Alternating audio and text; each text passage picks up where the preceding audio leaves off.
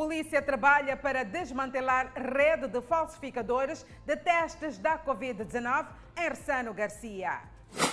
Contestação de vendedores informais provoca agitação na baixa da cidade de Maputo. Falta de condições básicas de saneamento nos terminais rodoviários inquieta utentes. Presidente Felipe News apela à juventude a engajar-se no desenvolvimento sustentável.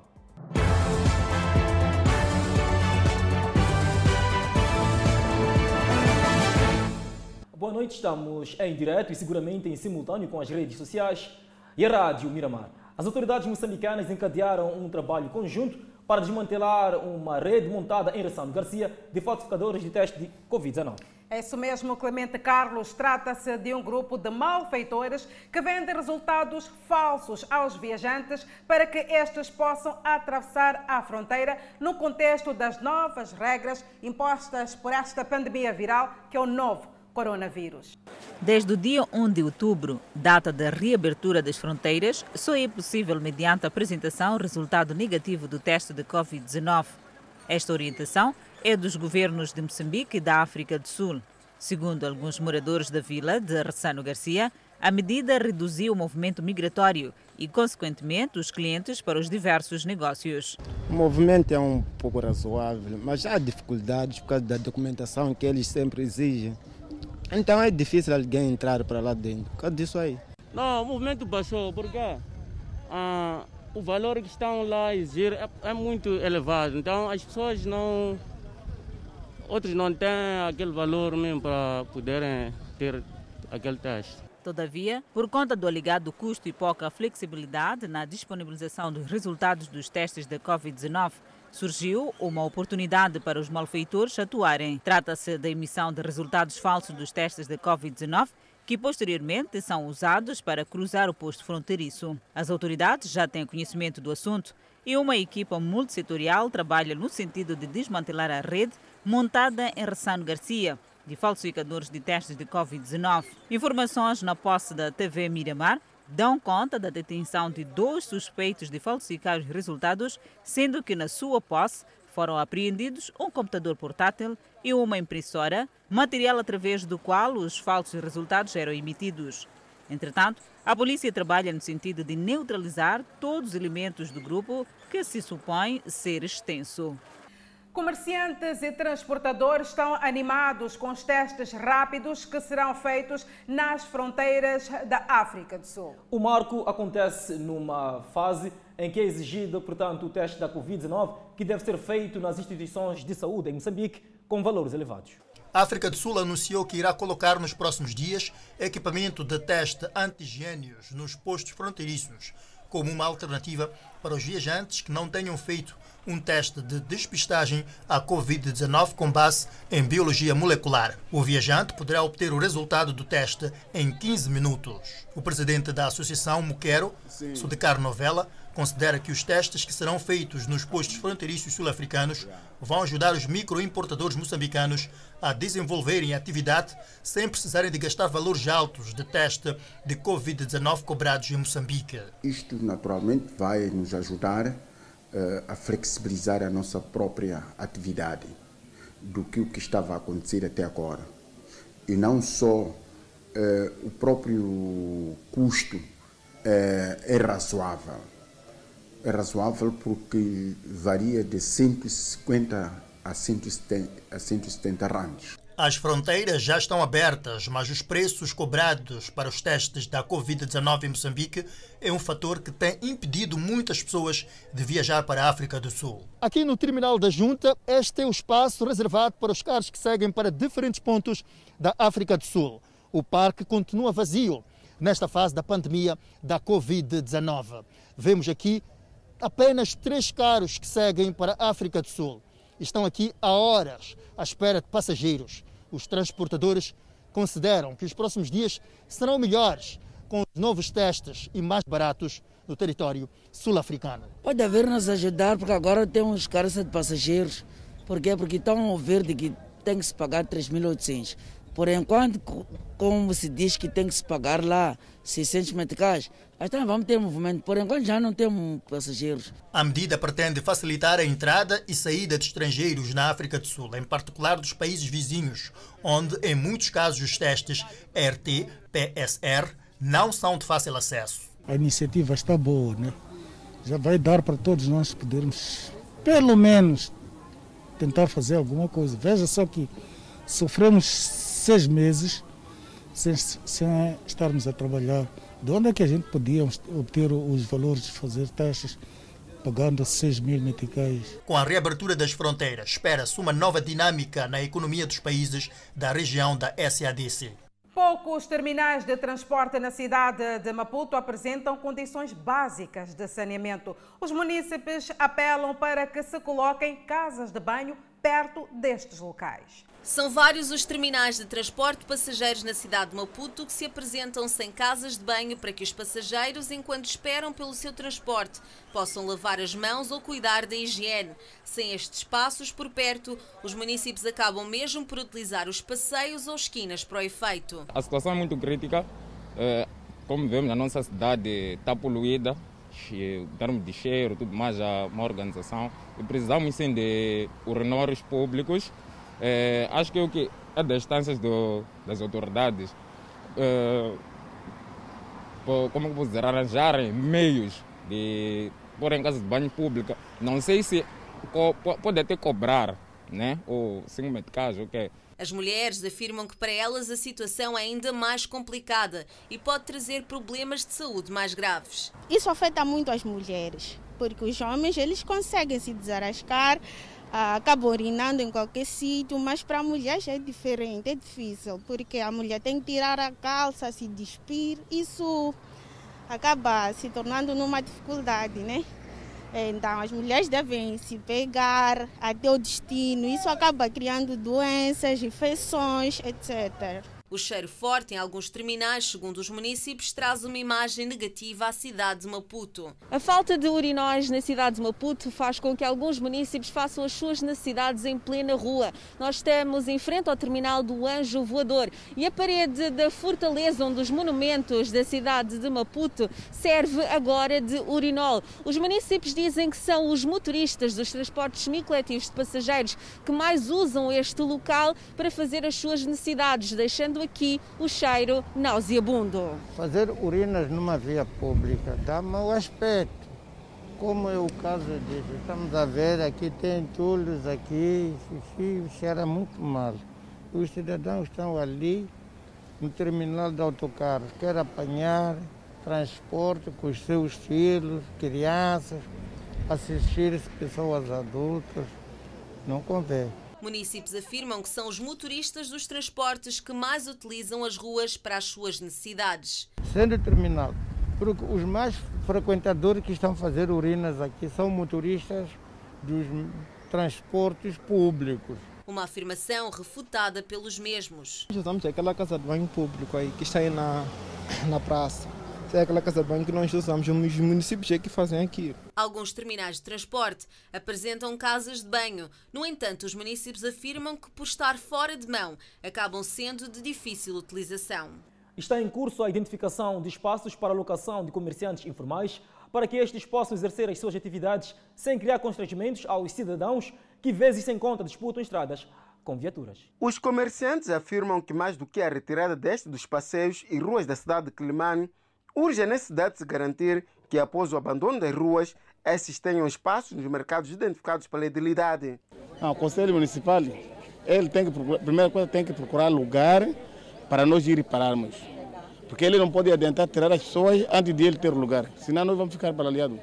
Valdemiro Francisco, comerciante de acessórios de telemóveis, afirma que o município tem estado a identificar espaços sem muitas condições para o exercício da atividade comercial principalmente na questão de terraplanagem dos solos. Não, já vamos viver mal, não, não vamos ter como de procurar um pão, dar criança. Sim. Na sua opinião, vendendo aqui no mercado central, daqui fora e procurando um espaço adequado para vocês exercerem a sua atividade, qual é a melhor opção? Já, por exemplo, eu vendo chinelo. Eu não posso levar chinelo nas mãos, andar com ele.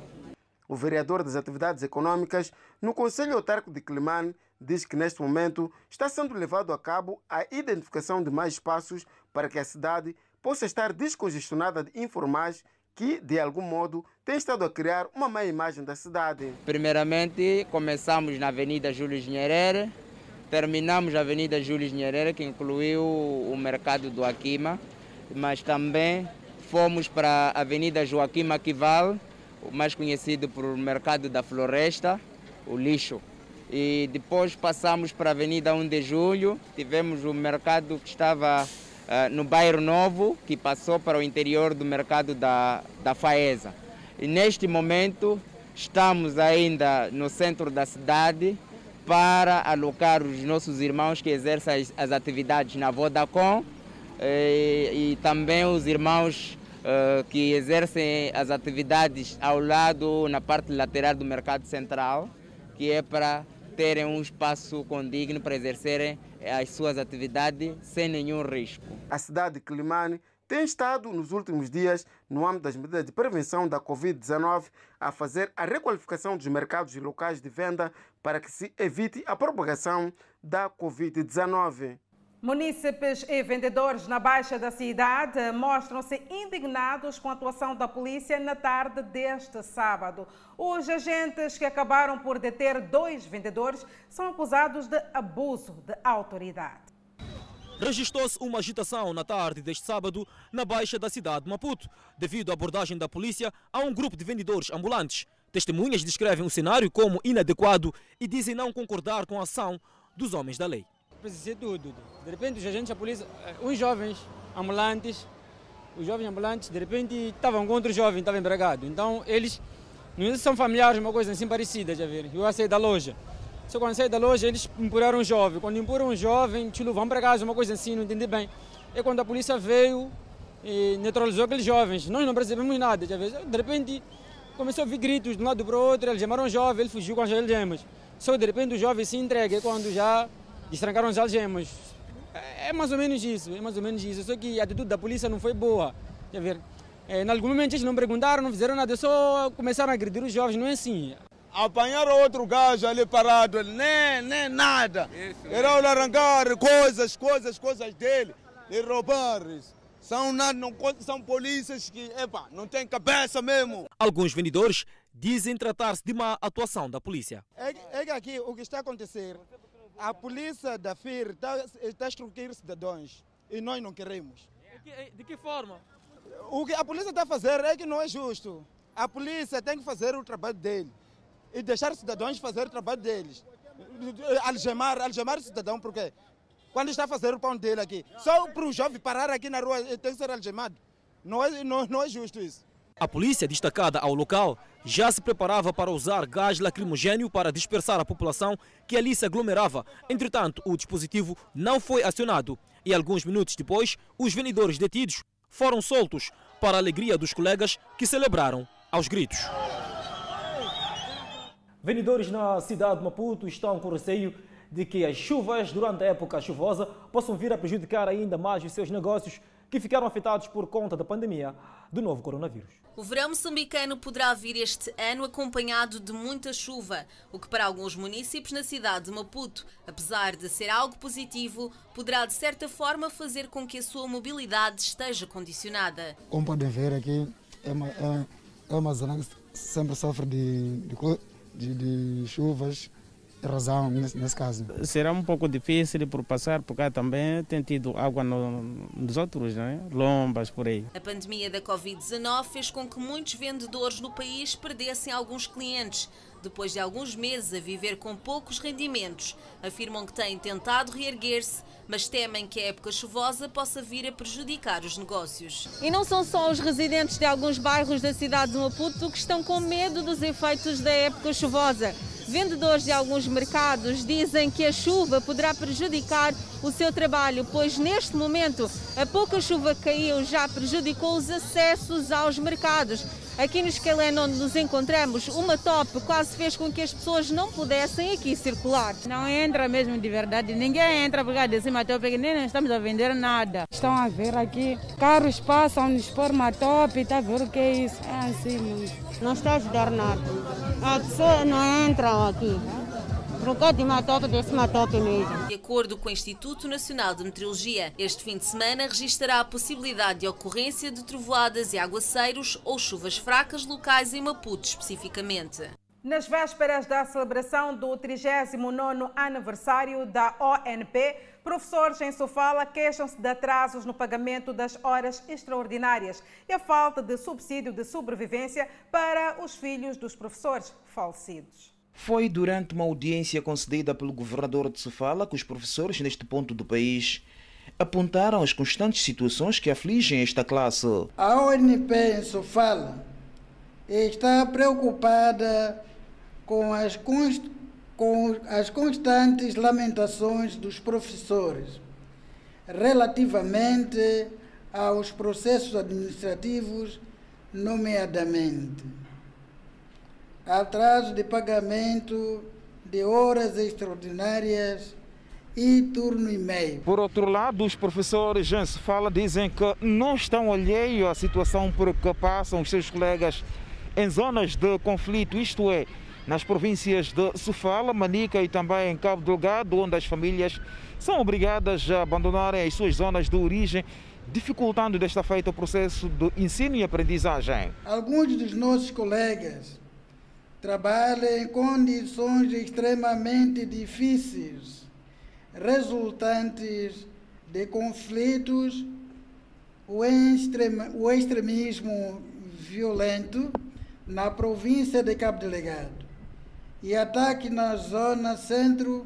particularmente em Manica e Sofala, facto que põe em perigo a vida da população e da classe. O governador de Sofala afirmou que o executivo está ciente das dificuldades que afetam os professores. Reconhecemos, porém, das nossas grandes dificuldades que ainda afetam a classe.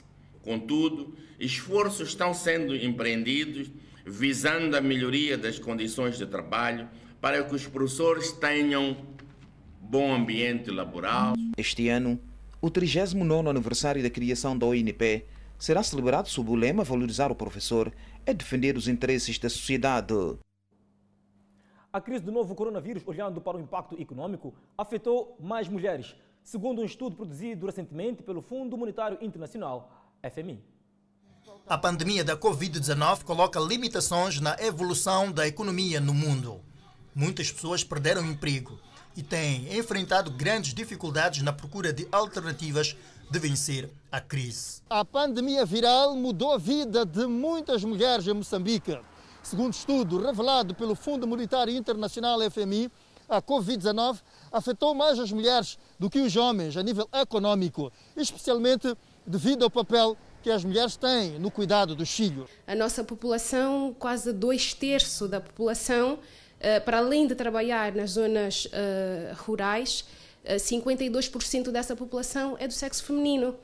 E o trabalho das zonas rurais não possibilita que a mulher o faça ou o homem o faça por teletrabalho.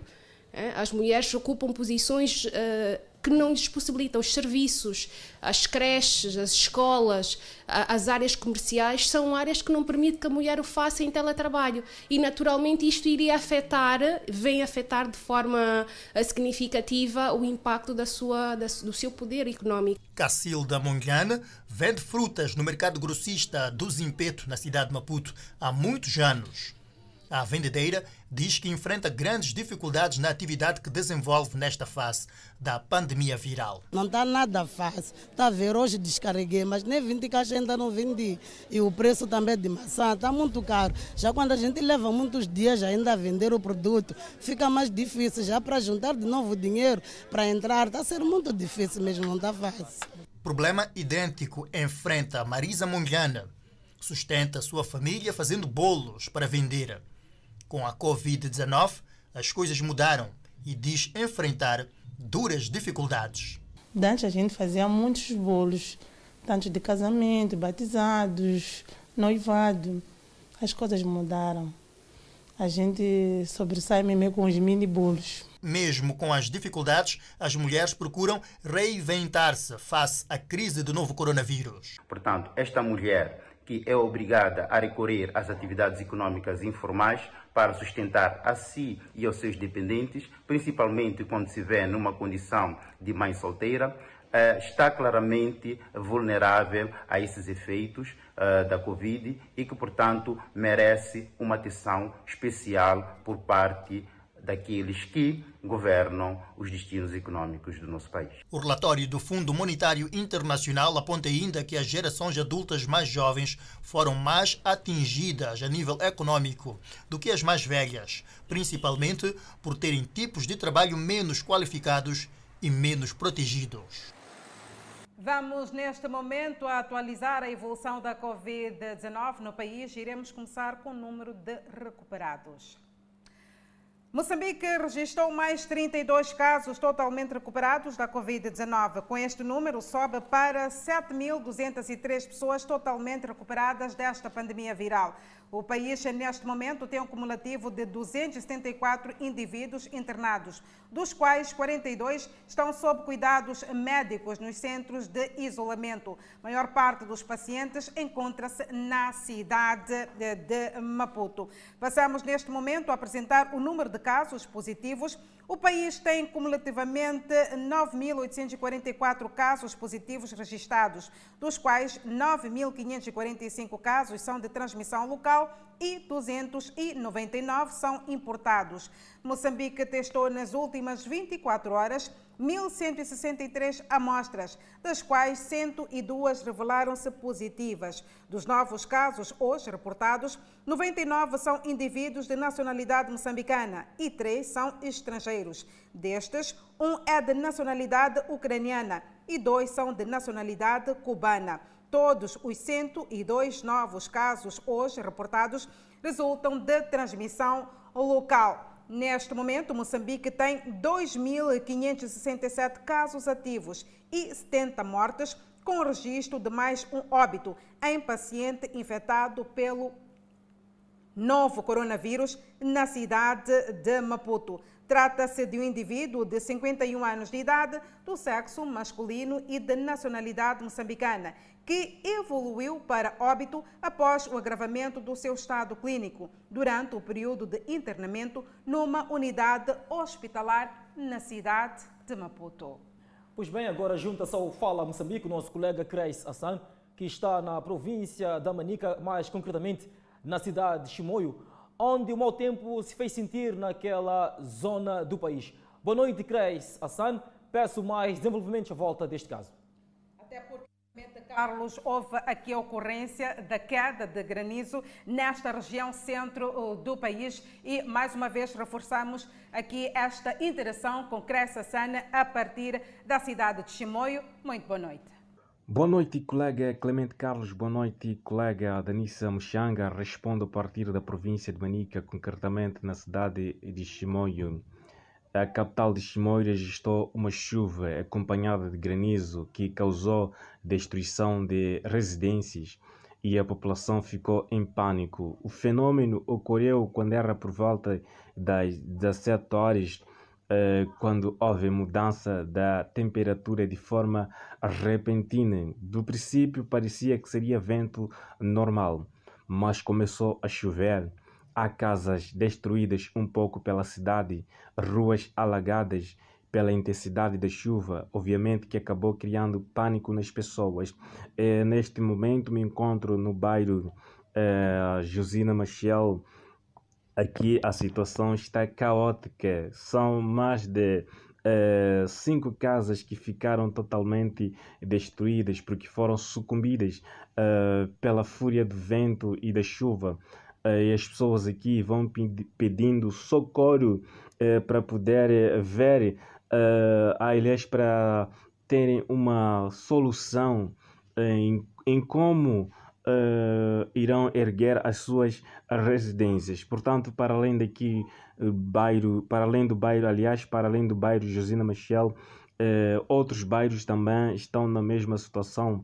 Falo neste caso do bairro 5, Centro Épico, e Vila Nova, eh, sem mencionar outros bairros também que estão na mesma situação. Portanto, é um fenômeno que deixou em pânico uh, muitas pessoas uh, que procuram pelo socorro neste momento. Portanto, este fenômeno uh, posso aqui afirmar que é pela primeira vez que acontece.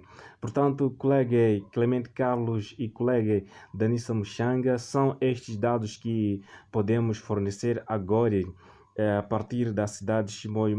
Para trás fica a intervenção do nosso colega Cres Hassan.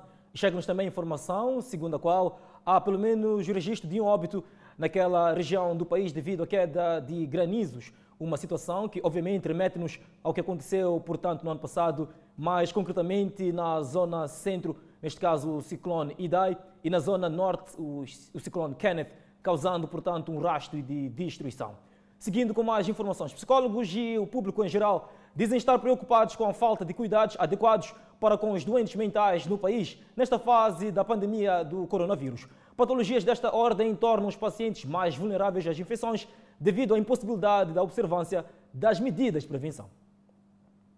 10 de outubro, Dia Mundial de Saúde Mental, uma data que em 2020 calha no ponto mais crítico da pandemia viral que assola ao mundo de forma geral e ao nosso país de forma particular. Munícipes na via pública dizem que esta camada social, devido às patologias de que sofrem, não têm recebido o amor, cuidados e atenção que lhes são de direito. Tem, tem, tem um doente mental dentro de casa e ninguém cuida dele, sai, vai arranjar, vai, vai por aí sai para a rua para arranjar restos de comida para poder sobreviver enquanto tem familiares em casa, não porque não tem família. É uma grande dificuldade porque eles, aquela pessoa, é difícil manter uma pessoa em quarentena que tem perturbações mentais.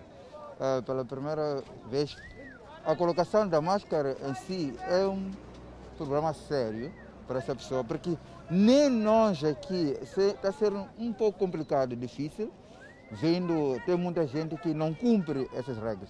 Já não imagino uma pessoa que tem uma perturbação mental. Crimildo Xixong, psicólogo, fala de dias difíceis para a camada em alusão devido às restrições trazidas pelo novo normal. Uh, o contexto nacional sobre pessoas que tenham sido diagnosticados com qualquer tipo de patologia da ordem mental uh, agravou-se de uma forma significativa neste momento de confinamento social justamente porque eh, nós já tínhamos uma limitação, ou dizia, ou diria, eh, eh, um serviço de saúde mental muito deficiente, em que boa parte das pessoas que sofrem de patologias da ordem mental não tinham acesso a esses serviços. Os poucos que tinham podiam, no entanto, ter acesso, ir ao hospital, poder ter, por exemplo, a medicação, uma consulta com um psiquiatra ou com um psicólogo. Portanto, com a questão da, do confinamento social eh, imposto pela pandemia da Covid-19, boa parte dessas pessoas eh, começaram a ter dificuldades enormes de ter acesso a esses serviços. Primeiro,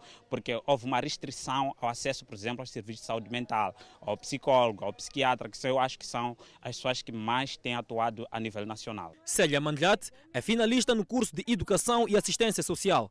A jovem destaca que existe um comportamento negativo no seio da sociedade. Caracterizam a pessoa por fora, naquilo que ela apresenta. Então as pessoas não cuidam, estigmatizam, desvalorizam. Seria bom, né? Se as pessoas levassem aquelas pessoas, pelo menos, a acompanhar um centro de saúde. A solução, acrescenta o especialista, passa necessariamente pelo envolvimento de todos, incluindo as entidades competentes para a introdução de políticas inclusivas. É, uma das coisas que temos que fazer muito é lutar, e todos nós como uma sociedade, para que nós possamos ter cada vez mais as políticas de saúde mental impostas e pressionar a quem do direito para que cada vez mais possa investir é, no bem-estar emocional das pessoas. Com base em emergências anteriores, espera-se que as necessidades de saúde mental e apoio psicossocial aumentem significativamente nos próximos meses e anos. Por isso, para as Nações Unidas, investir em programas nacionais e internacionais de saúde mental que há anos não recebem recursos é o mais importante. O presidente dos Estados Unidos, Donald Trump, eh, declarou estar livre da medicação e revelou mais detalhes sobre a sua luta contra a Covid-19 numa entrevista televisiva, uma semana após internamento devido ao novo coronavírus. Trump apareceu num programa televisivo para que o que a Casa Branca descreveu como uma avaliação médica no ar, realizada à distância pelo colaborador da emissora. Agora mesmo estou livre de medicamentos, não estou a tomar nenhuma medicação há provavelmente oito horas. Assim revelou Donald Trump. Os médicos de Trump explicaram antes que deram ao presidente um agressivo coquetel de medicamentos, incluindo o esteroide dexametazona que são usados para casos graves da Covid-19. Trump afirmou ter feito um teste de detecção do vírus. Voltaram a fazer testes em mim e ainda não vi os números, mas sei que estou na parte inferior da escala ou livre do vírus, disse o presidente, que acredita que fará novos exames. O presidente republicano revelou que a doença o deixou com energia reduzida e que não se sentia muito vital, mas que não tem problemas para respirar, embora tenha recebido oxigênio pelo menos duas vezes. Trump garantiu não saber onde contraiu a doença, mas chamou o vírus de altamente contagioso. Para acompanhar no próximo bloco, moradores do bairro 1 de Maio, na cidade de Chimoio, estão preocupados com o recrudescimento do crime.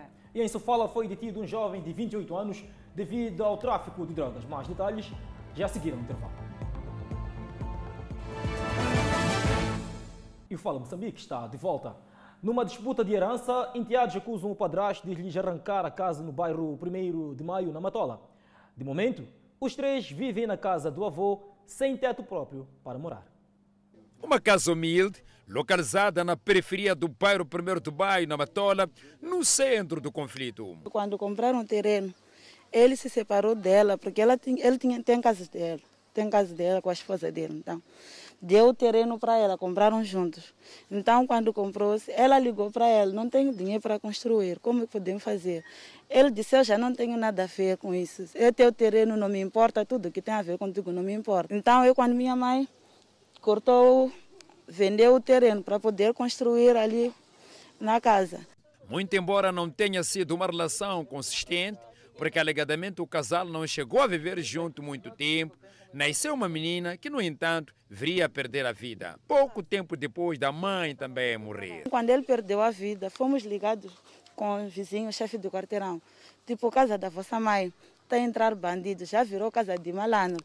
O que devem fazer? Vocês já são crescidos, podem construir, voltarem para vossa casa. Então, o que meu irmão fez? Ele reservou, arranjou, voltou a construir a casa, colocou o muro e pôs energia, pôs tudo. Esta anciã é uma vizinha que diz ter conhecido a senhora em vida. Ela deixa depois da morte da dona da casa, o padrasto que andava desaparecido reapareceu e disse que queria construir o muro. Como ela que cuidava da casa, não permitiu e lhe mandou ir falar com o avô. Ele me procurou aqui momentos depois da morte da senhora e disse que queria construir o muro aqui. Mas eu disse que tinha que ir falar com o avô das crianças, que é lá onde essas crianças vivem. No entanto, acabou entrando em acordo com os enteados e avô paterno para o arrendamento do imóvel. Contrariando o combinado, o casal vive na casa de um quarto de sala há sensivelmente dois anos. Não paga renda, nem sai, o que levanta desconfiança por parte dos herdeiros. Porque disseram que essas pessoas iam de pagar pelo menos o valor adiantado para eu poder fazer o que eu estava a fazer, porque não era para ficarem muito tempo essas pessoas aqui. Disse que vocês não têm nada a ver, tudo, nós já falamos com o padrasto. Tentativas de encontrar solução nas estruturas do bairro não se mostram eficientes, numa altura que o padrasto fala de vender o imóvel e dividir o dinheiro. Eu não quero vender a casa, porque a casa não é dele, é nossa casa que deixaram para nós com a nossa mãe. Sim. Estamos em casa do, do nosso avô. E lá Claro que há filhos em que vão, em que vão crescer, vão casar, vão ter que morar. Em... Nós também temos que ter a nossa casa. Em conversa telefônica, por não querer dar entrevista, o padrasto de nome Sérgio Fabião negou todas as declarações dos enteados, afirmando que ele que comprou o terreno e a casa porque a sua amada estava grávida. Com mandado de captura desde 2018, o Serviço de Investigação Criminal em Sofala conseguiu neutralizar um jovem de 28 anos de idade que andava fugitivo por ter sido indiciado da prática de venda e consumo de droga. Dois anos depois de ter sido emitido um mandado de captura, só esta semana as autoridades em Sofala conseguiram capturar Alexandre Denis e apresentado a comunicação social. Alexandre, que andava fugitivo, é acusado de ser consumidor e fornecedor de droga.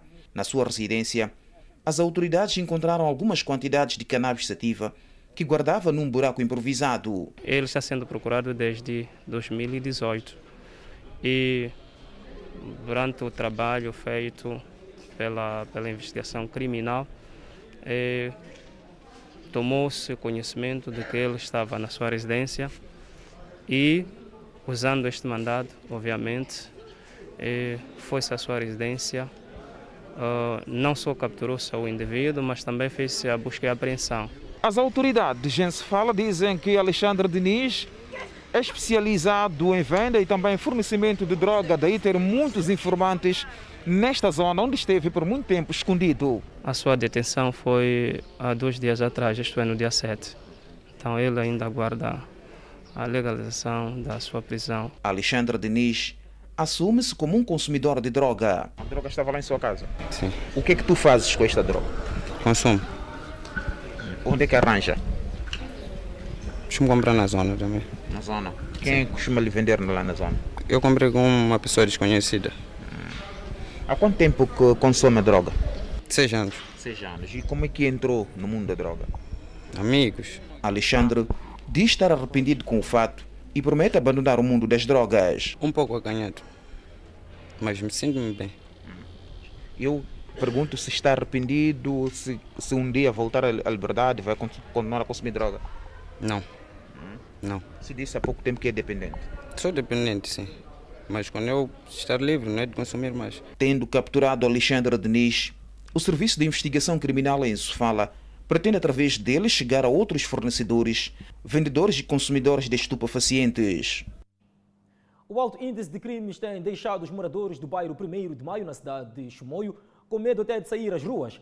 Na madrugada deste sábado, cinco pessoas foram visitadas pelos amigos do alheio. Bairro 1 de Maio tem quase mil famílias, uma das zonas onde muitos cidadãos procuram espaço para viver por estar localizado na cidade de Chimoio.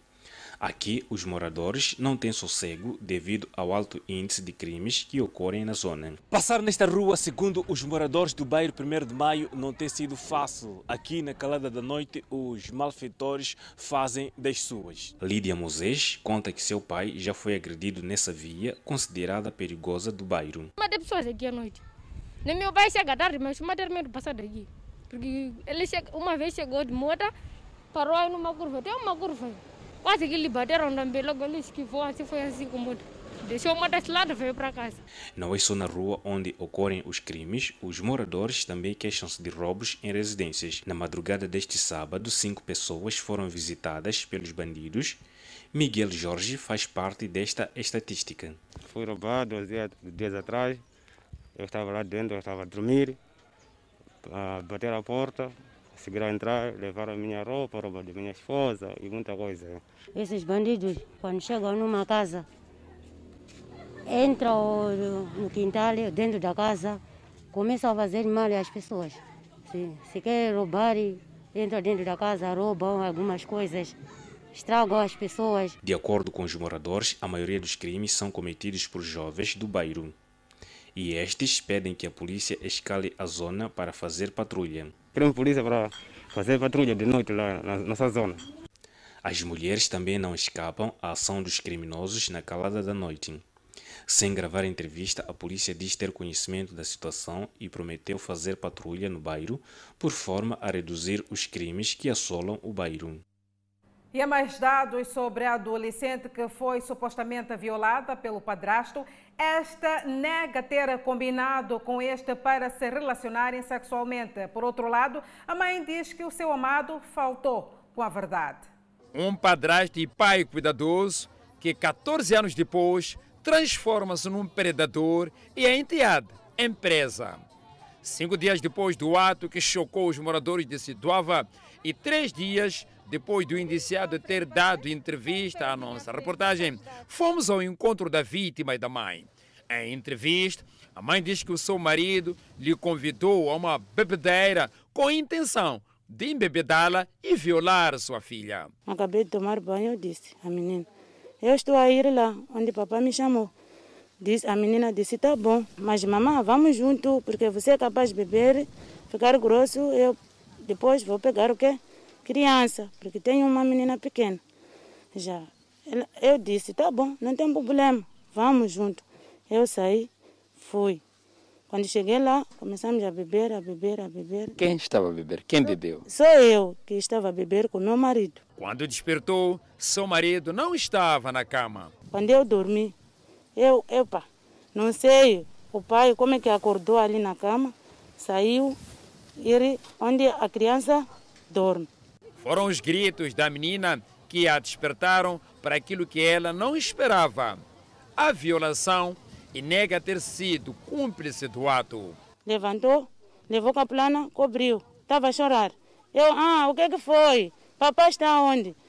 Eu levei o telefone e comecei a acender dentro, porque estava escuro. Estou a ver meu patrão. Está onde? Está ali, na cama da criança. A vítima narra o episódio e nega o consentimento do ato. Ele veio e fez o que ele fez. Ele diz que vocês combinaram. Eu não cheguei de combinar com ele porque eu estava no sono. A suposta violação sexual teria acontecido nesta casa. Não tem um quarto. Ela é separada através de uma capulana. Justino, segundo a vítima e a mãe, teria pulado da cama do casal para ir se envolver com a sua enteada. As vizinhas dizem que já vinha assediando a sua enteada e tomaram conhecimento.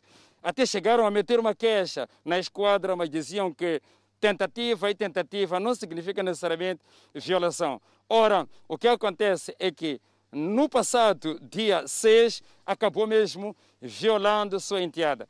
As vizinhas dizem ainda que ele vive assediando as vizinhas e até casadas. Por isso mesmo, pedem justiça. Eu me sinto humilhada devido a isso que ele fez, porque é uma conduta que não é desejável aqui no bairro.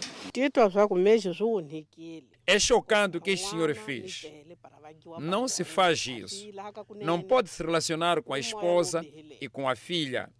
A filha tem que ter o seu marido e ele relacionar-se com a sua mulher. A prisão do indiciado já foi legalizada, encontrando-se agora no estabelecimento penitenciário provincial de Maputo, vulgo Cadeia Central. Não perca no próximo bloco. Sociedade Civil quer fiscalização das receitas provenientes da indústria extrativa da Nissa. Exatamente para acompanhar ainda no próximo bloco, Instituto Nacional de Meteorologia alerta para a ocorrência de ventos fortes para a zona sul uh, do país. Estas e outras notas informativas é para acompanhar logo a seguir o intervalo. Até já.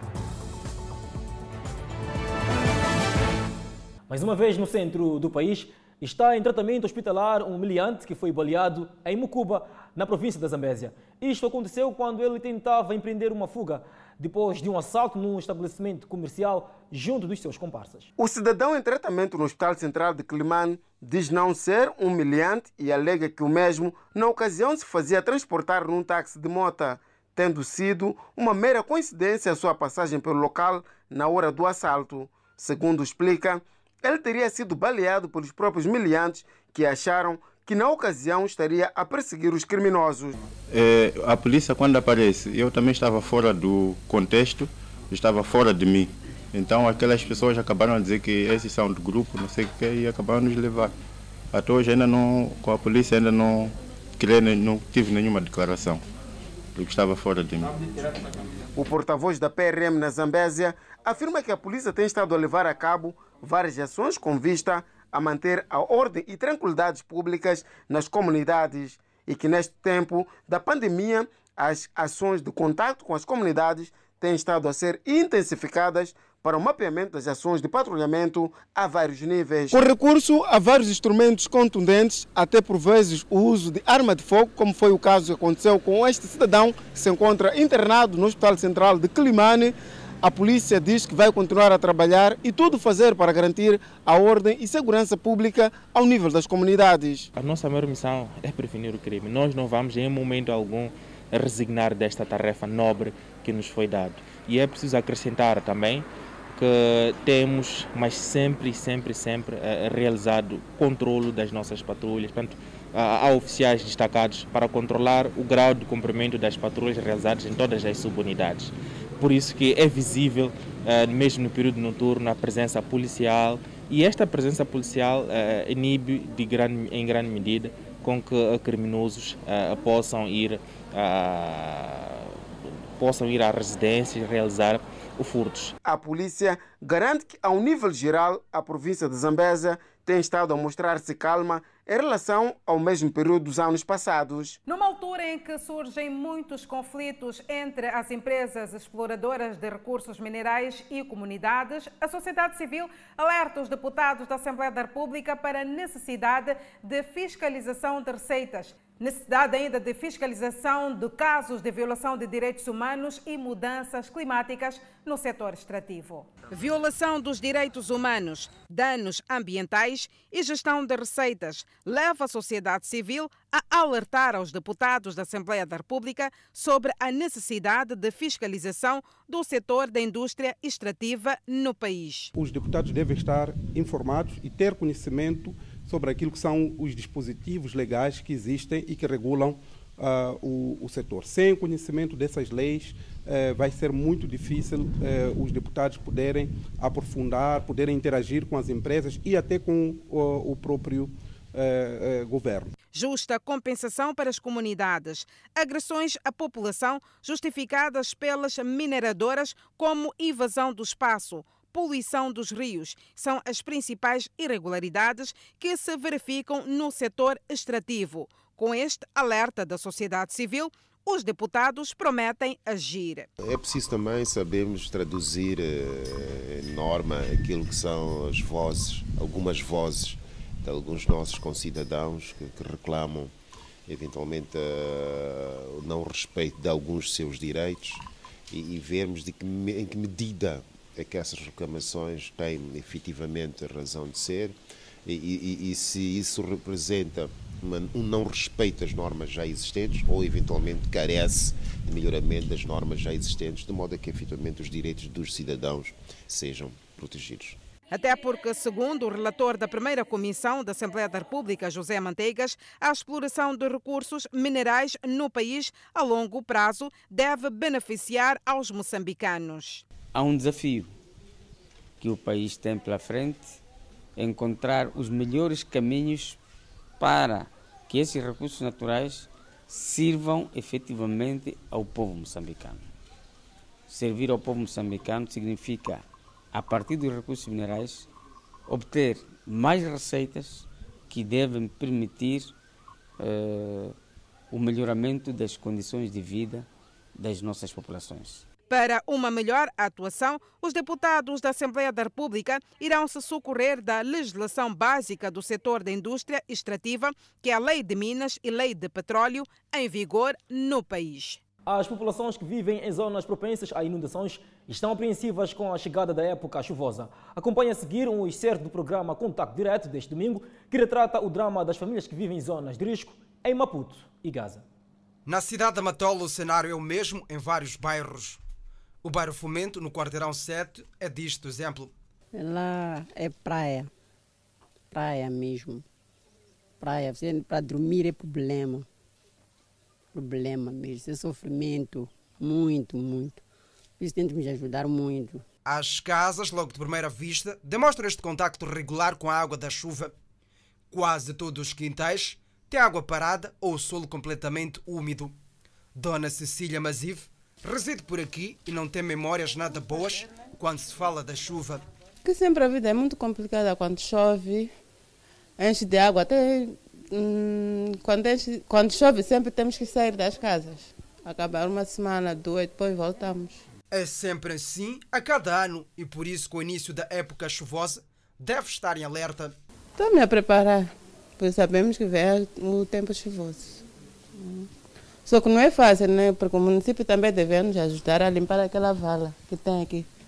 Ah, só que ainda não começaram. Senhora Cecília é obrigada a conviver com água estagnada em sua casa. Parte do quintal está todo repleto de mata e água turva. Difícil. É muito difícil, mosquitos, que é aquelas redes que nos deram já há dois anos, já nem temos. Um verdadeiro martírio para esta dona de casa. É muito difícil, né? sempre temos que arranjar pessoas para limpar. E é um dinheiro também que temos que pagar, não cobra menos que 500, sempre é mais que mil meticais. Uhum. Então, praticamente todo ano isto fica assim? Fica assim mesmo. Isto desde 2000, aquela chuva de 2000, sempre foi assim. Assim chamei umas pessoas, aquela chuva do fim de semana ficou assim. A outra semana também chamei, vieram limpar para as águas poderem escorrer. Assim é por isso que estão assim estagnadas, porque ainda não fizeram a limpeza. Telly Alberto foi uma das vítimas das cheias de 2013. Residia no sexto bairro, no distrito de Choque. Até hoje, carrega as memórias das inundações de que foi vítima. Já lá se vão sete anos que me vi obrigada a deixar a minha casa por causa da chuva. Foi muito duro. É 2013. Perdeu quase tudo que tinha e teve de deixar para trás a casa que ergueu. Perdemos muita coisa: bens materiais, os nossos animais e as nossas machambas. Hoje tentam seguir uma nova vida, mas falam de uma série de dificuldades beneficiaram-se apenas de terrenos neste local. Esperávamos receber mais do que isto por parte do governo. Infelizmente, só nos mostraram este espaço e foi aqui que cada um ergueu a sua casa. Por aqui, falta quase tudo. Não há energia. A não perder, neste domingo, às 19 horas. O Instituto Nacional de Meteorologia alerta para a ocorrência de ventos fortes com rajadas até 70 km por hora a partir da tarde de hoje até domingo, que é já amanhã, dia 11 de outubro. Os ventos fortes irão incidir sobre a província de Maputo, nos distritos de Matutuine, Boane, Namacha, Moamba, Maracuene, Magude, Manhissa e cidades de Maputo e Matola. Este mau tempo, caracterizado por ventos fortes, irá também se fazer sentir na província de Gaza, principalmente nos distritos de Massangena, Chiqualaquala, Mapai, Massingir, Mabalane, Guijá, Chibuto, Madlacase, Xonguene, Choque, Bilene, Limpopo e cidade de Xeixai. A província de Gaza, o mau tempo vai se fazer sentir principalmente nos distritos de Panda, Zavala, Inharime, Jangamo, Murumbene, Omoine, Machixe e cidade de Inhambane. Fora os ventos fortes, espera-se também chuvas fracas, localmente moderadas, acompanhadas de trovoadas e descida da temperatura máxima, oscilando entre os 20 e 24 graus Celsius. No mar, o vento poderá criar agitação marítima e gerar ondas que podem atingir a altura de 4 metros a sul, paralelo 22 graus sul. A tomada de medidas de precaução e segurança face ao risco associado de ventos fortes é recomendação neste momento do Instituto Nacional de Meteorologia. Desta feita, vamos partilhar a previsão do estado do tempo para as principais cidades capitais. Pemba, de máxima, poderá registrar 30 graus Celsius, Lixinga, 31. Nampula, de máxima, poderá registrar 36 graus Celsius. Tete, na zona centro, poderá registrar máxima de 35, Quilimane, 29. Chimoio com 22 de máxima, Beira 27 de máxima, Vilanculo 25 de máxima, Inhambane com 25 de máxima, Xaixai com 24 de máxima, Maputo 20 de máxima, 15 de mínima, previsão de chuva. neste domingo, às 19 horas. De volta com mais informações. O debate presidencial de 15 de outubro entre o presidente Donald Trump e o candidato democrata Joe Biden não prosseguirá, segundo a Comissão de Debates Presidenciais, que diz que ambas as campanhas anunciaram planos alternativos para essa data. É definitivo. Não haverá debate a 15 de outubro e a Comissão de Debates Presidenciais voltará a sua atenção para os preparativos para o debate presidencial final, agendado para 22 de outubro. O presidente Donald Trump rejeitou esta semana os planos para um debate virtual com o rival democrata Joe Biden, uma mudança de formato destinada a reduzir o risco de propagação da Covid-19 devido à infecção de Trump. O presidente disse que sente-se bem o suficiente para retomar os comícios de campanha campanha. Não teria sido a primeira vez que dois candidatos à presidência dos Estados Unidos se enfrentaram em debate televisivo. O primeiro debate entre os dois candidatos neste ano, realizado a 29 de setembro, antes de Trump revelar que tinha testado positivo para o novo coronavírus, caiu no caos com o presidente republicano dos Estados Unidos interrompendo Biden e o moderador Trump expressou preocupação que o novo formato virtual, anunciado pela comissão apartidária encarregada de debates presidenciais, poderia fazer com que seu microfone fosse cortado durante o encontro. A decisão é da comissão que marcou o mais recente desenvolvimento na corrida presidencial antes da eleição de 3 de novembro. Biden lidera nas pesquisas de opiniões nacionais, mas elas mostram uma disputa mais acirrada em minutos dos estados do campo de batalha que podem decidir a eleição. O ministro das Relações Exteriores da Rússia disse que a Arménia e o Azerbaijão concordaram com um cessar-fogo entre as partes, de modo a permitir a troca de prisioneiros e corpos das pessoas mortas durante o conflito. O ministro das Relações Exteriores da Rússia fez a declaração após uma conversa que durou 10 horas com o representante armênio e azeres em Moscovo. Na reunião em Moscovo, diplomatas arménios e azeres concordaram em trocar prisioneiros de guerra e em devolver corpos das vítimas do confronto. Localizadas no Cáucaso, Arménia e Azerbaijão pertenceram à União Soviética de 1922 a 1991.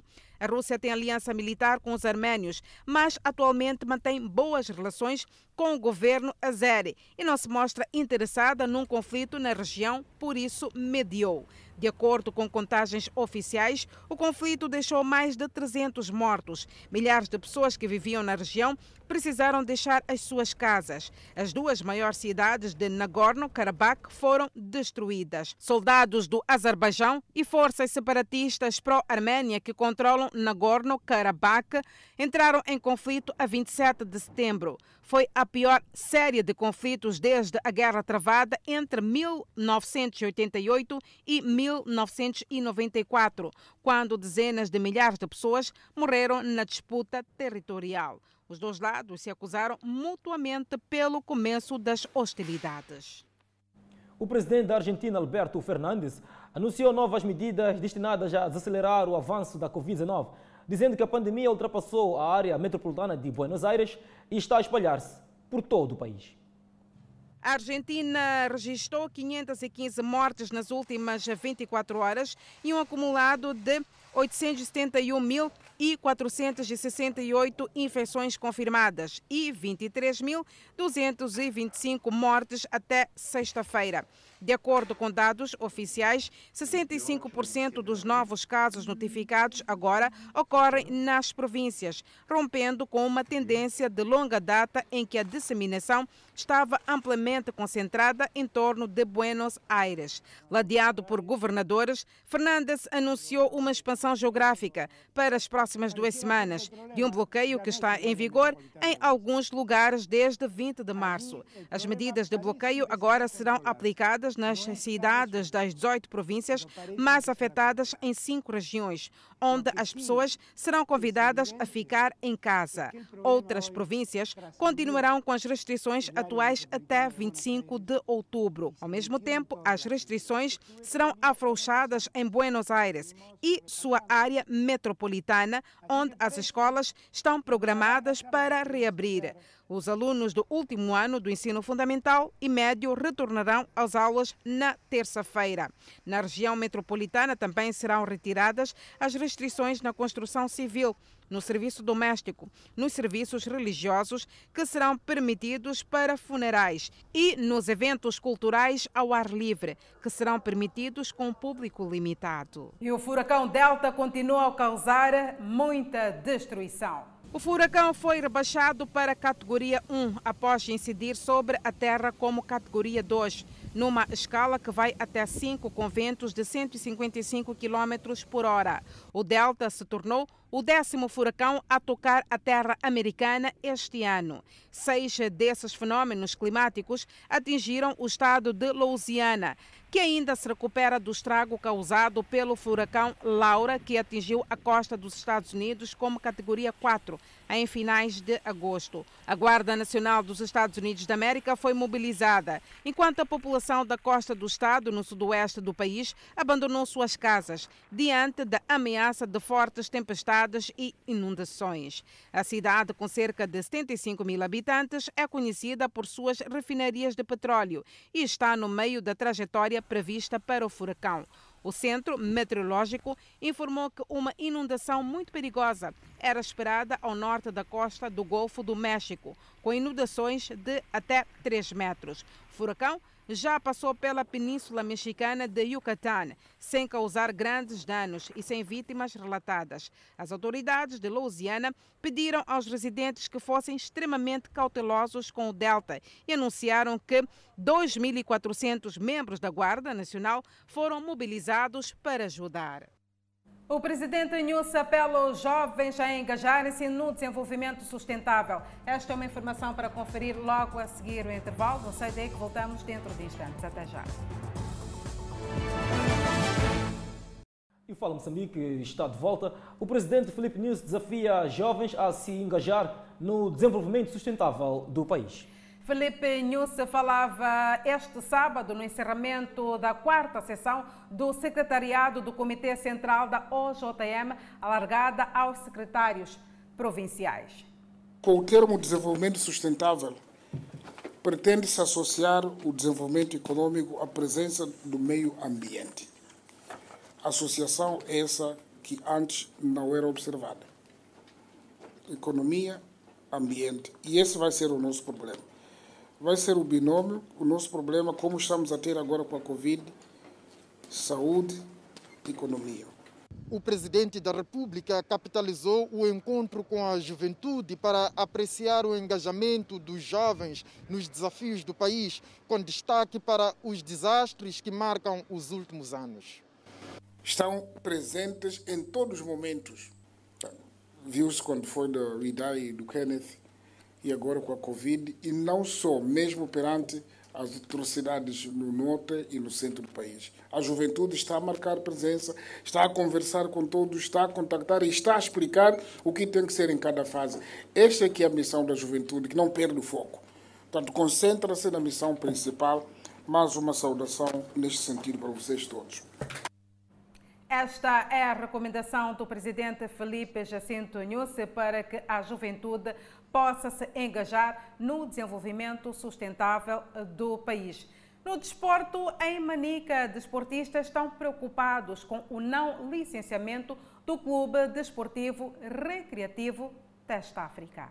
Há dias, a Federação Moçambicana de Futebol emitiu um comunicado que indica que os clubes Desportivo de Maputo, Incomate de Chinavan e Testa África estão fora do Moçambola 2020-2021. O motivo que fez com que estes fossem excluídos do campeonato nacional é por não reuniram requisitos para o seu licenciamento. Esta situação não agradou alguns desportistas na província de Manica, que consideram que a participação do Clube Desportivo Recreativo Testa África no Moçambola pode estar tremida, uma vez que o clube precisa de 500 mil meticais para inscrever seus atletas. Facto mal, porque estamos lá há dois ou três anos, quatro, com maior satisfação. A luta maior aqui é de ver Testa África a correr no Moçambola. Há quem avança que não é tarefa fácil juntar todos os documentos exigidos para o licenciamento de clubes e nessa fase da pandemia Covid-19 a Federação Moçambicana de Futebol devia agir de ânimo leve sem prejudicar os clubes em alusão. Porque o Teste África representa muito mais do que um clube, do que os sócios que tem. Representa a nível provincial, todas as emoções concentram-se aqui, provinciais. Eh, para além de que mesmo a nível nacional eh, temos atletas, temos eh, tem adeptos e sócios espalhados pelo país fora. Portanto, é um grande clube. Uma coisa é nós tirarmos um desportivo, um combate na província, na cidade de Maputo e ficam lá Costa de Sol, ferroviários e todos mais que continuam com Moçambola. A outra coisa é sair um teste África e a província fica sem Moçambola. O desportista Inácio Sambo aconselha a Comissão Gestora do Teste África a aproximar as instâncias governamentais por forma a solucionar o problema. Deve, deve se aproximar ao governo e, e ver com o governo o que é que pode ajudar. Eu julgo que nos valores que nós temos, se nós pegarmos os cinco municípios que nós temos, epa, e cada um contribuir com um valor, não sei o quê, possivelmente possamos ajudar uh, a minimizar a situação e possamos uh, ser aceitos no, no, no, no, no uh, o, o teste África, portanto, possa ser concedida a licença para participar no Moçambique. A comissão atual do Testa África diz estar já no processo de regularização do licenciamento. Nós submetemos nesse dia 7 e no dia 7 mesmo tivemos a quitação e enviamos a quitação. Nesse momento que o que vai acontecer é que o Testa África nesse momento está numa situação de ir para apelação. E a apelação significa que esses documentos devem estar lá todos eles completos. Temos um limite que vai até terça-feira para reunir os documentos que faltavam. Nesse exato momento, reunimos todos os documentos, falta-nos apenas um documento que é acordo com os jogadores. Este acordo que condiciona o pagamento dos salários em atraso. Neste momento, o Teste África está sem direção e na reunião que aconteceu este sábado, alguns amantes do desporto manifestaram interesse em assumir os destinos do clube, que estão a ser temporariamente comandados pela Comissão de Gestão e alguns sócios. Com esta informação, colocamos um ponto final aqui à presente edição do Fala Moçambique. Assim que nos acompanhou durante este período, muitíssimo obrigada pelo carinho da sua audiência. Não perca amanhã os programas Contacto Direto e Resenha Semanal com os apresentadores Julião Job e Aurelvo Lapchek, respectivamente. Nós voltamos na segunda-feira. Um bom final de semana.